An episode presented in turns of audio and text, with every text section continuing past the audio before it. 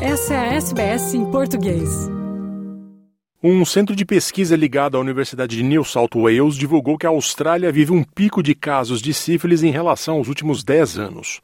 O levantamento do Kirby Institute aponta que o país teve um crescimento de 351% nos diagnósticos da doença sexualmente transmissível em uma década, entre 2013 e 2022.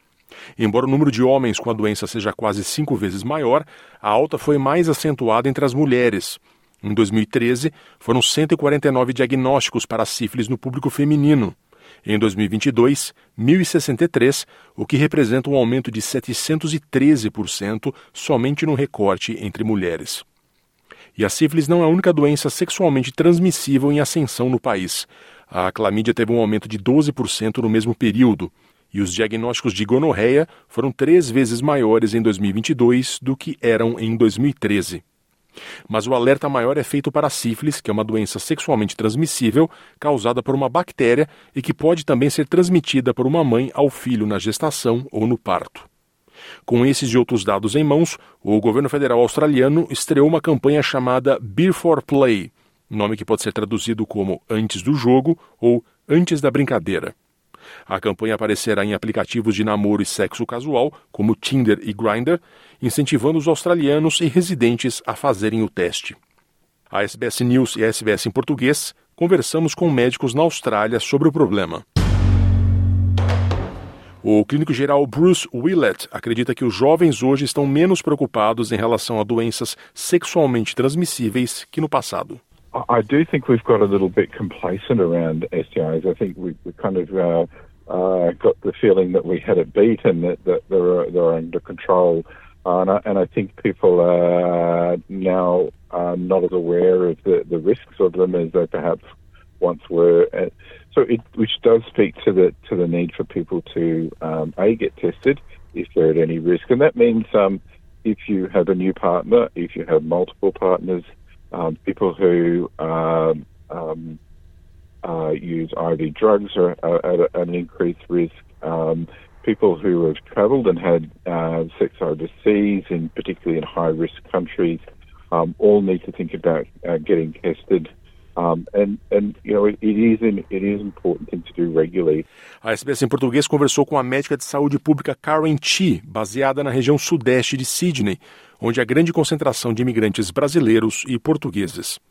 Chi afirma que os jovens adultos são os mais propensos a terem contato com a sífilis e que as mulheres podem ter problemas na gravidez por conta da doença. For infectious syphilis, we know that um, all age groups are um, are affected, um, but the particular age groups that are most affected are our young adults, so um, people aged between 25 years to 39 years, and that's for both males and females. Um, and the particular concern um, uh, for, for this age group um, is for females because they would also be um, in their childbearing age. So um, if if females um, in you know young adults in this age group um, don't know that they have syphilis and don't get treated for syphilis, then there is a risk of um, syphilis being transmitted to the newborn.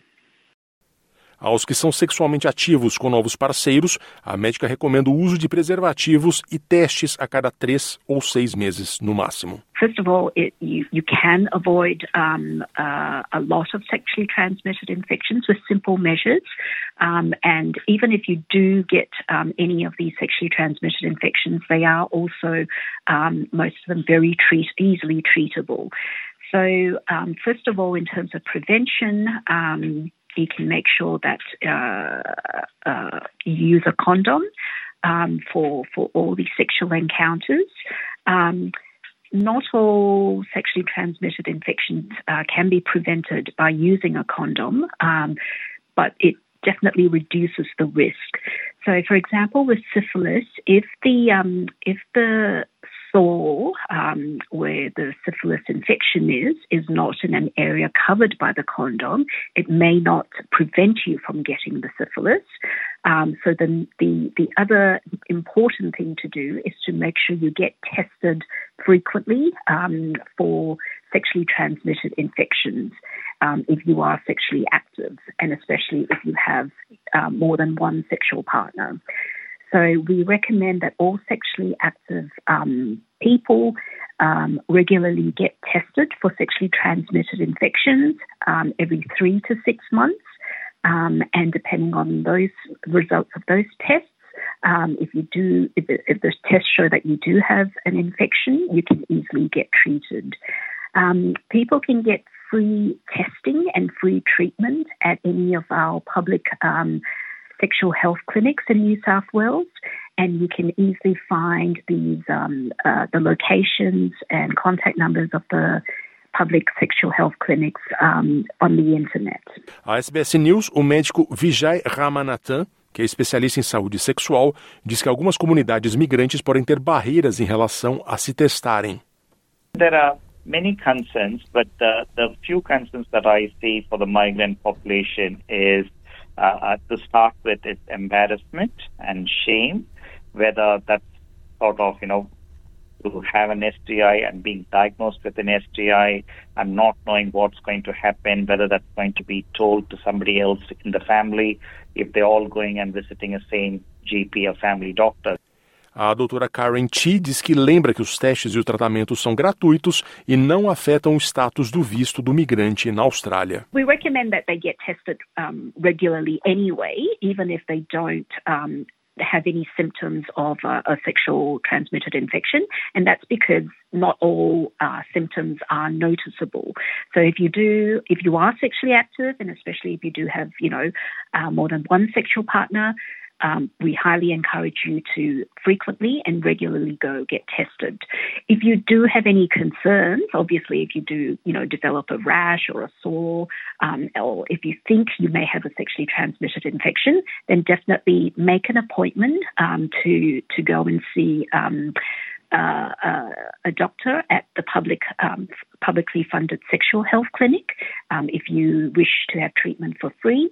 Um, if if you have a regular uh, GP, general practitioner, um, or a doctor who specialises in sexual health, you can also, you know, make an appointment to see them.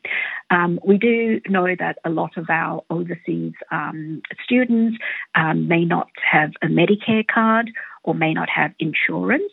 So they can definitely um, make an appointment to to get uh, testing and to get treatment for free at um, at the public uh, sexual health clinic. So they don't need a Medicare card, and any sort of testing um, they get done at these um, public uh, sexual health clinics um, doesn't doesn't affect their visa status.